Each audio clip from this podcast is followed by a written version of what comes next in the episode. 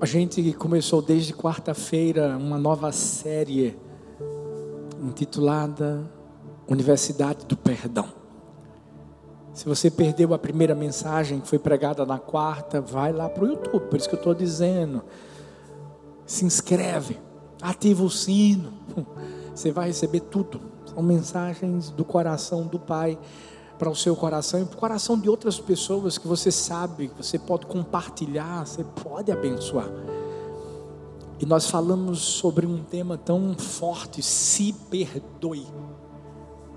Até porque muitas vezes a gente está pensando em perdoar, perdoar o pai, perdoar a mãe, perdoar, perdoar a sogra. Quando na verdade a pessoa mais difícil de a gente perdoar é a gente mesmo. E não tem como a gente tentar perdoar alguém se não conseguir se perdoar e entender que a gente já foi perdoado pelo nosso Pai. E hoje a gente vai dar continuidade. E o tema de hoje é, é muito forte. Se esqueça das injustiças. Até porque a gente vive num momento em que, venhamos e convenhamos, muita gente acha que é injusto haver pessoas que julgam o que é essencial e o que não é essencial. Será que eu vi um vídeo esses dias, meu filhão, pastor Xande, colocou, de um, um vendedor de, de, de feijão verde, baiano. Estava com um carrinho de mão, um bocado de feijão. Alguém estava filmando ele, naquela hora ele abriu o coração e começou a dizer assim: gente, será que o que eu faço não é essencial? Estão mandando eu ficar em casa, mas quando dá meio-dia, eu tenho meus filhos que estão, estão com fome. Então será que eu não posso sair para vender o meu feijãozinho porque não é essencial? Beleza. Injustiças estão sendo vividas, estão sendo vividas. Mas o maior problema é quando a gente foca nas injustiças. Sabe quando existe aquele, aquela final, final de campeonato?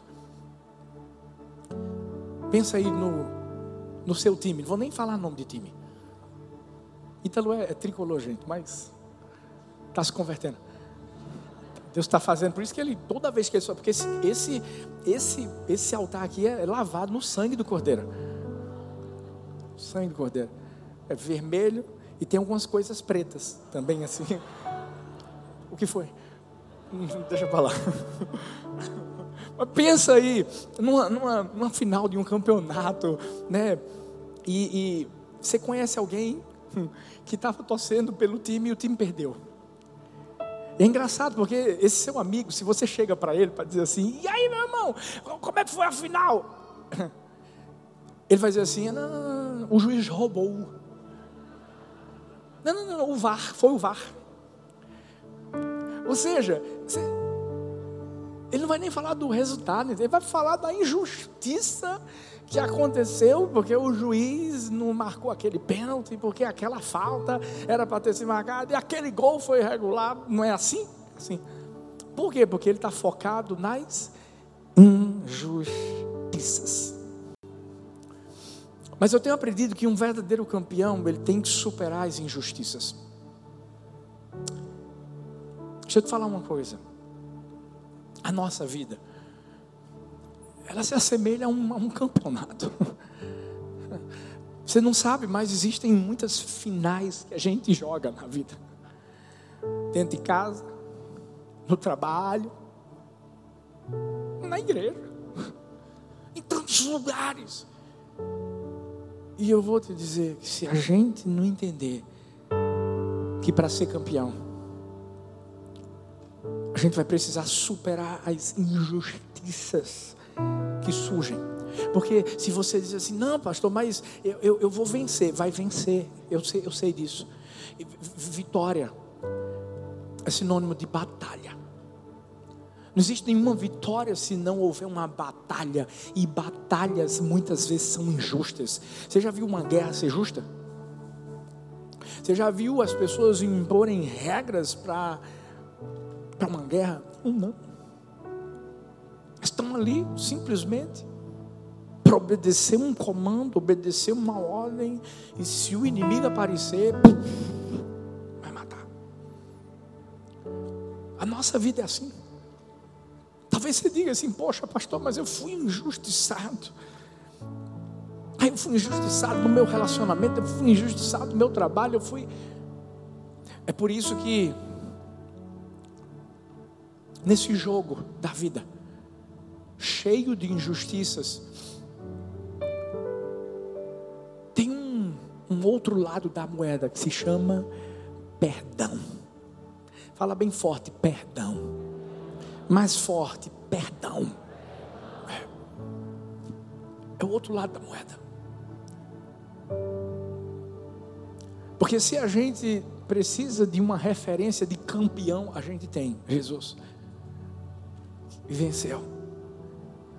Mas ele também foi injustiçado.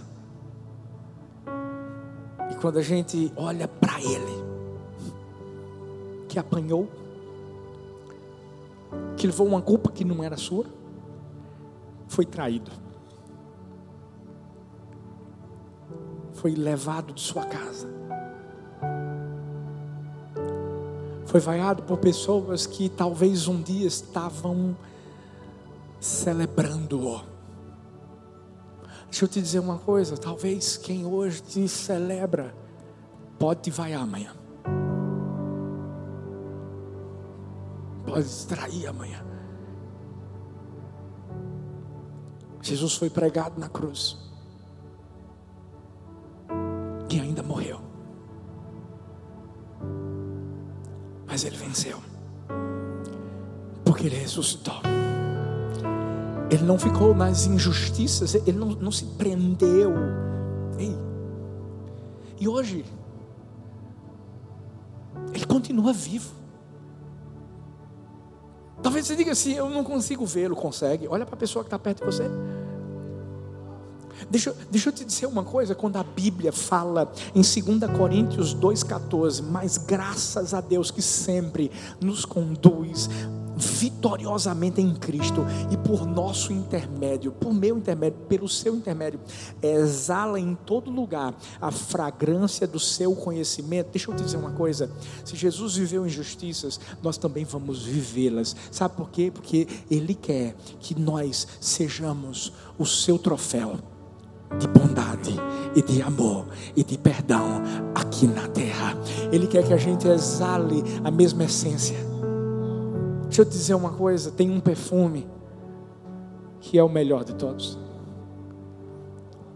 Ah, não, não, não, não. é melhor do que o, o seu azarro, do que o seu two and two, do que seu perfume da natura, do boticário. É. o perfume que quando você inspira, você sente o cheiro do sangue. Porque esse perfume foi foi feito com o sangue do cordeiro. Mas, mas quando eu digo sangue, eu não estou querendo que você né, tenha aquela sensação de uau. Não, não, não, não, não. Eu quero que você entenda sangue como vida, vida. Onde a gente chega, o que está morto revive. Onde a gente chega, o que está podre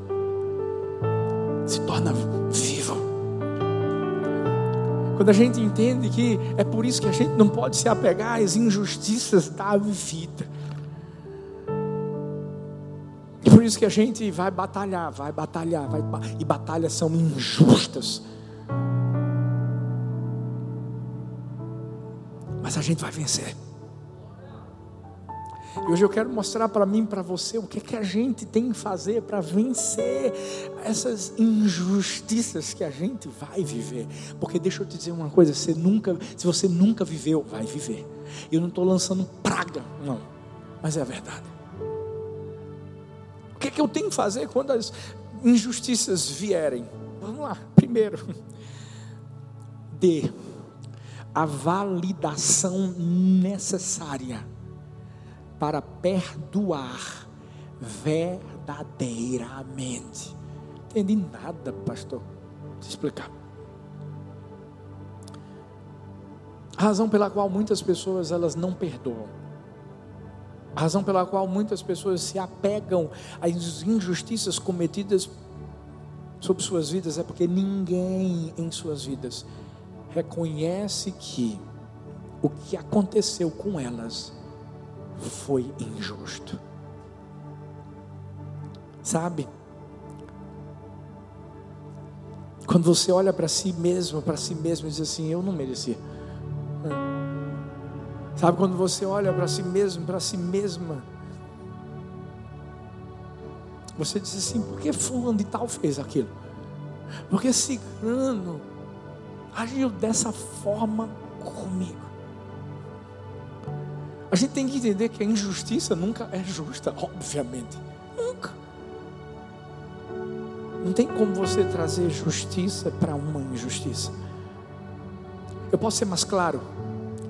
Talvez você diz assim: foi injusto o meu pai, pastor, ter abandonado a minha mãe logo depois que eu nasci. Eu não sei quem foi meu pai. Talvez você está aqui, você está dizendo assim, pastor, foi injusto. Ninguém ter observado o dom ou o talento que eu tinha. Me deixaram de lado. Talvez você está aqui dizendo assim, foi injusto. A minha própria família nunca ter valorizado os sonhos que eu tinha dentro do meu coração. Talvez você diz assim, foi injusto ter que carregar o fardo de ter sido uma mãe solteira, de ter me sacrificado, para poder ter dado alguma coisa para os meus filhos. Talvez você diz assim, foi injusto eu ter confiado naquela pessoa que eu tanto admirava e essa pessoa tirou vantagens de mim, essa pessoa abusou de mim. Talvez você está dizendo assim: foi injusto que o meu chefe nunca tenha me promovido como eu esperava. Talvez sua dor é muito mais profunda. Porque você está dizendo assim: foi injusto eu ter sido alvo de um preconceito racial. Foi injusto por eu ter sido é, alvo de um preconceito porque eu sou mulher. Foi injusto. Eu sei que foi. Mas a pergunta que eu faço para mim, para você hoje é: o que você vai fazer com essa realidade? Você sabe qual é a única forma da gente consertar isso? É dando validação. Você nunca pode consertar nada que você não valide como real. Deixa eu te dizer uma coisa: por mais que as pessoas não validem, você tem que validar. É você que tem que olhar para o que te aconteceu. Para o Espírito Santo de Deus iluminar seus olhos espirituais para você ser curado. Porque senão, sabe o que, é que vai acontecer? Por exemplo, tem gente que passa de um relacionamento para o outro, para outro, para outro. E essa pessoa acha que não tem problema com insegurança. Tem gente que está presa a uma compulsão financeira, compra as coisas de forma descontrolada. Sabe por quê? Porque quando era criança nunca ganhava presentes. Mas essa pessoa acha que não está acontecendo nada. Talvez tem pessoas que estão se matando de trabalhar para ter não uma condição financeira melhor, não, não é para provar o seu valor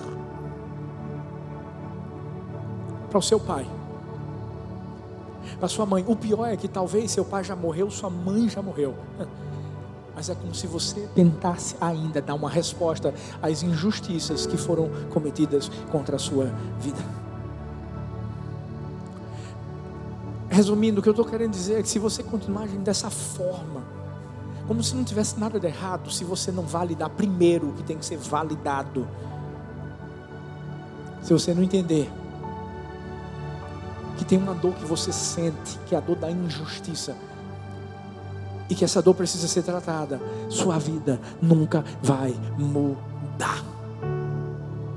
Quando a Bíblia fala em João 16, 33, eu lhes disse, e, e é Jesus falando, eu lhes disse essas coisas para que em mim vocês tenham paz. Neste mundo vocês terão aflições, contudo, tenham, tenham ânimo, porque eu venci o mundo. Jesus, mais do que nunca, de uma forma explícita, está dizendo: vocês vão ser injustiçados. O problema é: será que, diante da série que a gente está apresentando, nós falamos apenas sobre perdão? Ou nós aprendemos a perdoar de verdade? Porque o que acontece é o seguinte: é como se nós tivéssemos dois times jogando hoje. Um é da Universidade do Perdão, e o outro é da Universidade do Falso Perdão. E nesse do falso perdão tem gente que já fez mestrado. Tem gente que parece que perdoou, parece que deixou as injustiças de lado, mas até hoje como é que a gente identifica quem faz parte de cada time? Bora lá. Pessoas que cursam a Universidade do Perdão são humildes. Elas reconhecem e entendem a sua necessidade de Deus e de enxergar que tem alguma coisa errada. Aqueles que fazem parte da Universidade do Falso Perdão não são arrogantes. São aquelas pessoas que acham que está tudo muito bem mas elas não conseguem se colocar fora para ver o quebra-cabeça todo da sua vida. Por isso não conseguem encontrar o seu erro. As pessoas que fazem parte da Universidade do Perdão, elas perdem a conta das ofensas porque não precisam de um placar para viver. Mas as pessoas que fazem parte da universidade do falso perdão, ei, ei, ei, elas ficam contando todas as ofensas, as pessoas que, que a ofenderam, que o ofenderam, e dizendo: Ah, ó, fulano tal fez isso, estou anotando, estou anotando, estou anotando. As pessoas que fazem parte da universidade do perdão, elas sabem que o perdão é um mandamento, é uma ordem, é um comando. As pessoas que fazem parte da Universidade do Falso Perdão acham que perdoar é uma opção. Pastor, por favor, não venha me dizer que eu tenho que perdoar quem me abusou. Eu sei que isso é muito, muito profundo. Eu sei que isso é muito humanamente falando, gente. É... Mas a gente tem que entender Perdoar não é uma opção, é uma direção, é uma ordem. Enquanto as pessoas da Universidade do Perdão dão a graça que também receberam de Jesus sem merecer, as que fazem parte da Universidade do Falso Perdão dão às pessoas o que acham que elas merecem. É, é, é, é, aquele tipo de pessoa que diz assim: Deus, é o seguinte, eu só queria, só queria pedir uma coisa, mata ele por favor. Você tem, você está pensando que não tem gente que ora dessa forma? Tem gente que o que é? No até ainda mais. Deus abre a cova daquele abençoado. Mas é verdade. Sabe, quando a gente faz parte da Universidade do Perdão, a gente foca no perdão que foi dado pelo nosso Pai não é no nosso, não, é no que foi dado pelo nosso Pai. Enquanto os que cursam a universidade do falso perdão focam na culpa dos outros. Ou então, só acham aceitável perdoar quando as circunstâncias são justas. Não. Você está entendendo a diferença? É por isso que a gente precisa dar a validação necessária para perdoar, verdadeiramente foi injusto o que fizeram. Foi. Identifique o que foi que fizeram de injusto contra você. Agora, o que é que você vai fazer com isso? Vai perdoar. O que é que eu faço quando, quando as injustiças vêm? Segundo, levante-se da cadeira da injustiça. Como é que é, pastor? Isso. Levante-se da cadeira da injustiça. Uau, falar de injustiça, vamos lá, exemplo clássico: José. A gente vai ler alguns trechos na, na, na história de José, eu acredito que você já conhece bem essa história. Você sabe que ele era o favorito do pai, os irmãos o invejavam por essa razão, e havia tantas ofensas dentro do coração dos seus irmãos que os irmãos disseram assim: vamos matá-lo. Decidiram, na verdade, roubar o futuro de José. Por causa de quê? Por causa de um sonho. Por causa de um sonho.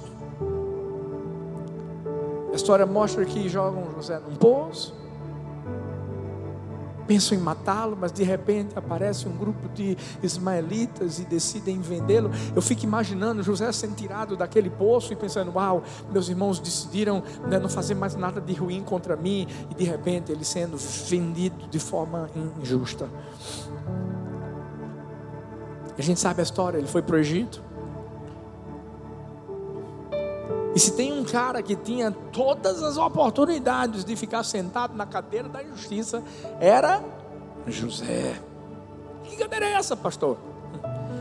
Essa cadeira pode aparecer de três formas na nossa vida, e eu vou te dizer uma coisa: José passou por todas elas. Primeiro, a cadeira da injustiça, da traição. Gênesis 37, a partir do, do, versículo 17, diz assim: Assim José foi em busca dos seus irmãos e os encontrou perto de Dotã. Mas eles o viram de longe, antes que chegasse, planejaram matá-lo. Lá vem aquele sonhador, diziam uns aos outros. É agora, vamos matá-lo, jogá-lo num destes poços e diremos que um animal selvagem o devorou. Veremos então o que será dos seus sonhos. Versículo 23 e 24. Chegando José, seus irmãos lhe arrancaram uma túnica longa, agarraram-no, jogaram no poço, que estava vazio sem água. Versículo 28 diz: Quando os mercadores ismaelitas de Midian se aproximaram, seus irmãos tiraram José do poço e o venderam por 20 peças de prata aos ismaelitas que o levaram para o Egito. Uau! Traição, gente, é algo muito forte. Mal traído pelos próprios irmãos. E sabe por que traição é forte? Porque é impossível a gente ser traído se não houver confiança em primeiro lugar. Ou seja, quem nos trai são pessoas próximas. São pessoas que andam conosco. Tem algumas pessoas que nos machucam, que nos ofendem, mas só nos traem aqueles que estão perto o suficiente. Uau! O problema é que tem gente que não só se sentou na cadeira da injustiça, da traição, mas ficou confortável nela. Se tem alguém que podia ter sentado nessa cadeira e ter ficado lá, era, era José. Mas José entendeu, escuta, e é isso que eu quero que a gente entenda hoje. Tem um propósito, tem um destino. Tem muita gente que talvez está aqui, está nos assistindo, que está lá sentado na cadeira da injustiça, da traição, e, e, e já faz dez anos, nesses dez anos, você parou. Nesses dez anos, você interrompeu a sua vida. José tinha mais ou menos 17 anos quando tudo isso aconteceu. Novo, jovem, mais ou menos minha idade.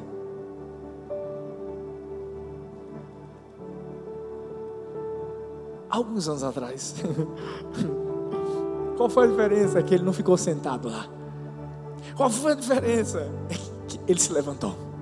Qual foi a diferença? É que ele disse assim: Vou superar isso aí. Eu sou um campeão. Eu vou me levantar. Interessante é que José foi levado como um escravo.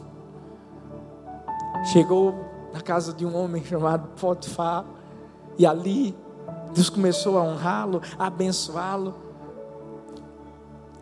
E ele deve ter pensado: agora sim, agora sim, agora sim, agora sim.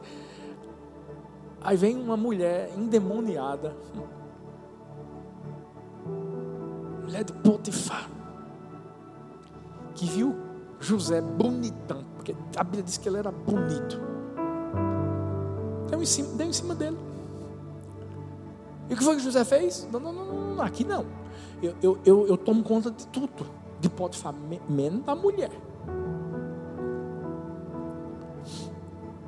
Quando ele pensava que agora, agora, agora vai dar certo, vem uma outra cadeira. Talvez é a que você está sentado. Talvez você diga, não, da, da traição, não. Mas talvez você está sentado na cadeira da injustiça, da acusação. Porque essa mulher, a Bíblia fala lá em Gênesis 39, a partir do versículo 11, que um dia José entrou na casa para fazer suas tarefas e não tinha nenhum empregado ali. O que é que essa mulher fez, gente? Essa mulher agarrou, agarrou José pelo manto.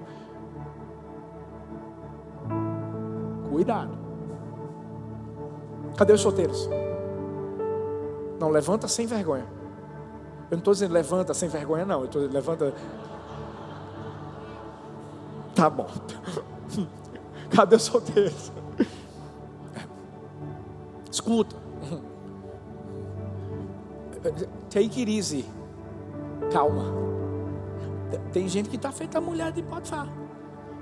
O menino passa gato. O que vier a mim, de maneira alguma lançarei fora.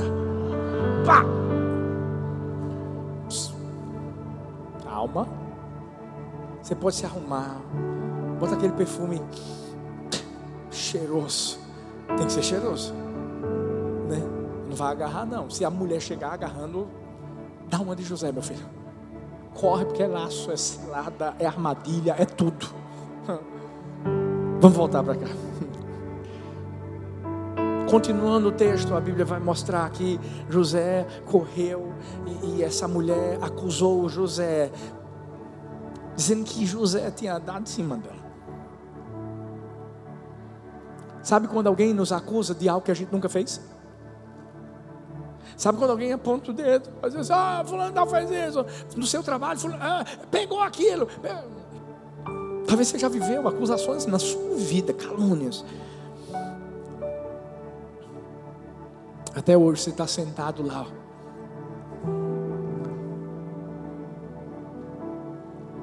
Dizendo assim, ah, foi uma injustiça a, gente tem, a gente tem que entender uma coisa. Por mais que a gente tenha sido acusado de qualquer coisa, a gente tem que entender quem é o nosso juiz, quem é o nosso advogado. Pode até parecer que as coisas estão indo de mal a pior, porque a Bíblia mostra que José sai da casa de Potifar e vai para onde? Prisão. Deixa eu te dizer uma coisa: talvez a prisão faça parte do destino que Deus traçou para a sua vida. Talvez. No percurso dessa jornada de batalhas e de injustiças, vai existir uma prisão que parece que vai te prender, mas que na verdade vai te libertar. Ei, ei, ei, pode parecer muito contraditório, mas é dessa forma que Deus trabalha no contraditório. Muitos pensaram que Sadraque, Mesaque e Abednego entrariam na fornalha para se queimar. Não, não, não, não, não, não. Entraram na fornalha para Deus mostrar que havia um outro fogo que queimava dentro do coração deles. Ei! Ah! Podem te acusar e pelo amor de Deus, em nome de Jesus, não, não, não diga assim, está ah, vendo, me acusaram disso, daquilo outro, eu devia ter feito aquilo mesmo. Porque tem gente que é assim, é ou não é? Está vivendo uma injustiça, está vivendo a prisão, e aí começa a dizer, é, eu devia ter, ter, bebido mesmo, eu devia ter me desviado mesmo. O cara disse que eu estava desviado, não estava desviado não, eu devia ter desviado mesmo, pronto. Devia ter me relacionado com aquela, aquela pessoa mesmo, tá vendo? No final não, mas eu devia. Escuta, não cai nessa. Em nome de Jesus, não cai nessa. Porque senão você interrompe o que Deus está construindo na sua vida. Tenha calma. Você sabe por quê? Deus ainda quer te usar. Deus ainda quer fazer algo poderoso, apesar de você estar tá vivendo todas essas injustiças. Porque foi lá na prisão que José foi usado. Você vai ser usado, você vai ser bênção nos lugares mais improváveis que Deus te colocar. Ah, porque foi lá que, que, que, que José teve que desvendar um sonho do copeiro, do padeiro. E aí, pastor? E aí vem outra injustiça. Vem outra cadeira. Ele, não se sentou na cadeira da injustiça, né? É, é, é, é vamos lá, da acusação, da traição. Mas veio outra. Cadeira da injustiça, do esquecimento. Gênesis 40, 23 diz: O chefe dos copeiros, porém, não se lembrou de José. Ao contrário, esqueceu-se dele. Como assim, pastor? José desvendou o sonho. O copeiro e o padeiro estavam lá presos, tiveram sonho. José desvendou, mostrando que o copeiro voltaria a estar diante de Faraó e o padeiro seria morto.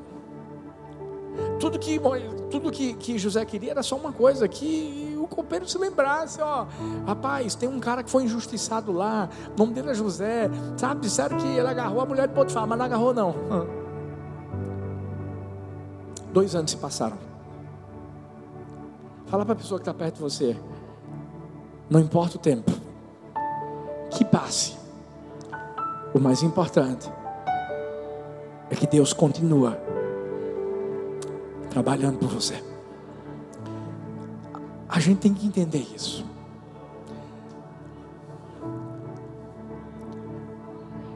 Você não tem que focar no tempo que está passando.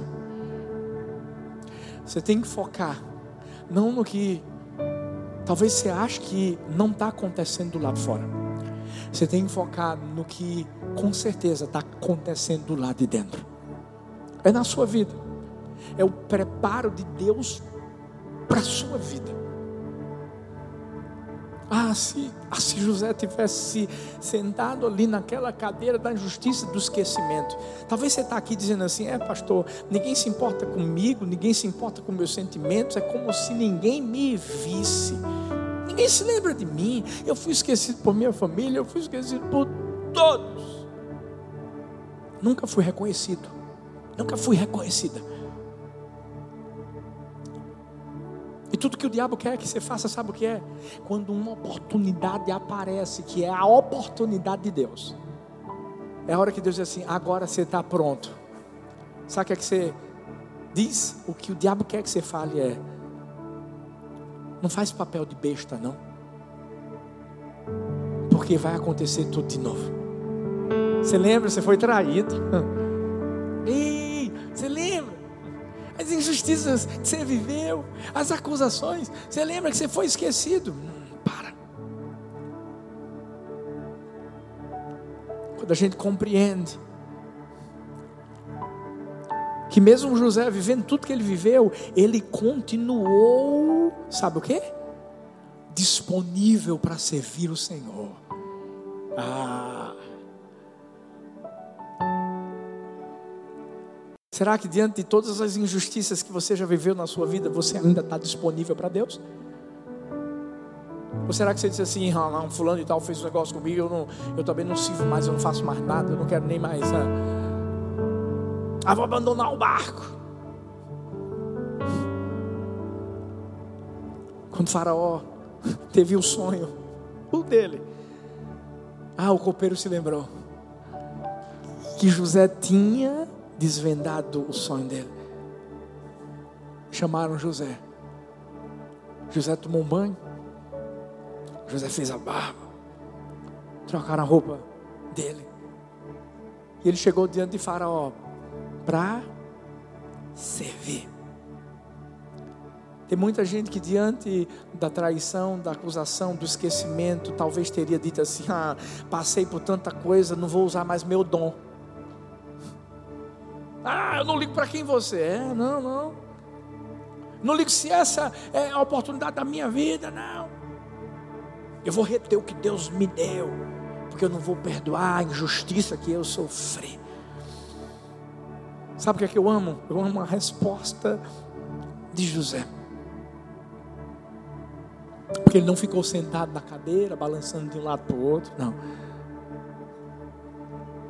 Ele entendeu que a situação dele só mudaria a partir do momento que ele deixasse de lado a traição, a acusação e o esquecimento. Ele não iria permitir que ficasse cativo disso tudo.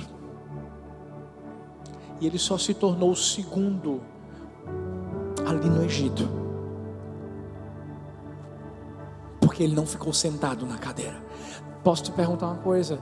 Será que você está sentado em alguma cadeira hoje? Que faz com que pareça que você está confortável, mas você sabe que isso está atrasando o propósito de Deus para a sua vida? Deixa de lado a traição, deixa de lado a acusação, deixa de lado o esquecimento e começa a entender que tem um caminho para você percorrer lá na frente, que tem um, tem um propósito. É muito mais, aí, para, para, é muito mais do que o seu sonho, é o sonho de Deus para a sua vida. Você tem que seguir em frente. O que é que eu faço, pastor, quando as injustiças chegarem?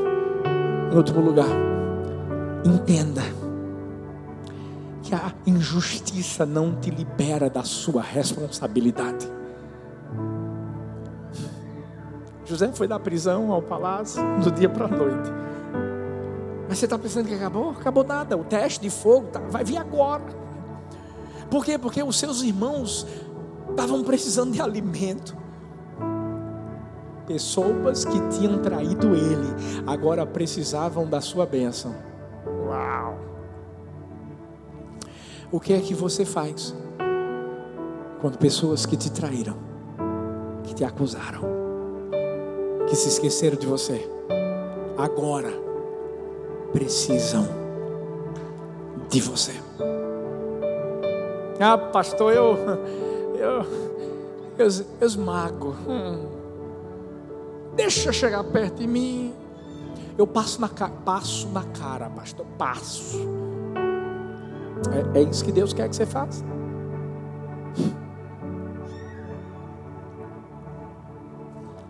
E se Deus confiasse a mim e a você, os nossos ofensores, nós os ajudaríamos ou os mataríamos?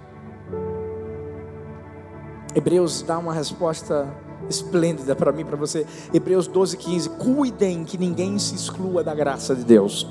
Que nenhuma raiz de amargura brote e cause perturbação, contaminando a muitos. Se você me disser assim, pastor, é o seguinte: existe amargura dentro do meu coração. Eu não vou perdoar, eu não vou, eu não vou abençoar, eu não, não, não, não, não, não vou. Ah, se Jesus pensasse dessa forma, a gente não estaria aqui, viu? Vou falar de novo. Se Jesus pensasse dessa forma, ninguém estaria aqui. Sabe o que, é que Jesus fez com Pedro? Que não deixou de traí-lo, por mais que a Bíblia diz que ele o negou, mas é uma traição. Jesus perdoou. Ah, mas e Judas Iscariotes? Judas Iscariotes não se arrependeu e não quis o perdão de Jesus. É diferente. Gênesis 39, 2 e 3, a Bíblia fala que o Senhor estava com José, de modo que este prosperou, passou a morar na casa do seu senhor egípcio, quando este percebeu que o Senhor estava com ele, que o fazia prosperar em tudo que realizava. Deixa eu te dizer uma coisa: o que é que fez com que José levasse o perdão para os seus irmãos? Se você está pensando que ah, somente naquele momento é que José realmente liberou perdão, não, não, não, deixa eu te falar uma coisa: o perdão já estava lá dentro do coração dele. Você sabe por quê? Porque para perdoar a injustiça, fazer a coisa certa, do jeito certo, a gente tem que entender que Deus tem que estar tá conosco tem que estar tá em nós, porque não é algo nosso, é algo dele. O amor foi colocado no nosso coração pelo Espírito Santo, porque senão a vontade que dá é esganar. Estou mentindo? Ah, humanamente falando. Esganar. Mas José sabia que no meio da traição, Deus estava com ele. José sabia que no meio da acusação Deus estava com ele, no meio do esquecimento Deus estava com ele, no meio da amargura Deus estava com ele. Deixa eu te dizer uma coisa, não é diferente comigo com você. Deus está conosco. Porque Isaías 41, 10 diz: Não temas, eu estou com você. E é por isso que viver uma injustiça não nos libera da nossa responsabilidade. Eu lembro que quando minha primeira filha morreu, ei, deixa eu te dizer uma coisa. Eu não deixei de buscar Deus, eu não deixei de pregar, eu não deixei de cuidar dessa igreja, eu nunca deixei Deus por isso. Pelo contrário, continuei amando, continuei dependendo dEle. Sabe por quê? Porque eu sei que existe um propósito em tudo aquilo que a gente vive, e principalmente naquilo que a gente acha que é injusto. A gente tem que perseverar. Tiago 1,12 diz: Feliz é o homem que persevera na provação, porque depois de aprovado receberá a coroa da vida que Deus prometeu aos que o amam. Deixa eu te dizer, você vai ter que se vir no meio da injustiça. Sabe por quê? Porque José fez isso. Mas por que José fez isso? Porque José sabia que ele não estava servindo Potifar, não estava servindo o copeiro, não estava seguindo, servindo o padeiro, não estava servindo o faraó, não estava servindo os irmãos, estava servindo ao Senhor. Colossenses 3, 23, 23 diz: Tudo que fizerem, façam de todo o coração, como para o Senhor, e não para os homens. E o foco não são os homens, é Ele, sempre Ele, sempre Ele, sempre Ele. Por isso que a história vai terminar dessa forma. Fica de pé no seu lugar. Gênesis 45, versículos 4 e 8. 4 a 8. Cheguem mais perto, disse José a seus irmãos. Quando eles se aproximaram, disse-lhes: Eu sou José, o seu irmão, aqueles que vocês venderam no Egito. Agora não se aflijam, nem se recriminem por terem me vendido para cá. Foi para salvar vidas que Deus me enviou adiante de vocês. Já houve dois anos de fome na terra. Nos próximos cinco anos não haverá cultivo nem colheita. Mas Deus me enviou à frente de vocês para lhes preservar um remanescente nessa terra e para salvar-lhes as vidas com um grande livramento. Assim, não foram vocês que me mandaram para cá, mas sim o próprio Deus. Ele me tornou ministro do Faraó e me fez administrador de todo o palácio e governador de todo o Egito. Se você render a Deus a sua situação de injustiça, isso não vai ser o seu destino vai fazer apenas parte da direção daquilo que Deus tem para a sua vida. O que é que eu faço, pastor? São tantas injustiças. Dê validação necessária para perdoar verdadeiramente. Levante-se da cadeira da injustiça e entenda a injustiça não te libera da sua responsabilidade. Ei, imita o pai que você tem. Imita o Pai de amor que você tem. Foi injustiçado. Tantas coisas que o nosso Senhor Jesus viveu, passou, enfrentou. Mas Ele se levantou. Ele venceu. Para que hoje eu e você possamos também vencer. E inspirar muitos, muitos, muitos a viver o perdão de Deus nas suas vidas. Hoje eu quero te convidar. Esqueça as injustiças e comece a se lembrar do amor, do perdão, da bondade, do favor, da fidelidade do Senhor sobre a sua vida. Adoro o nome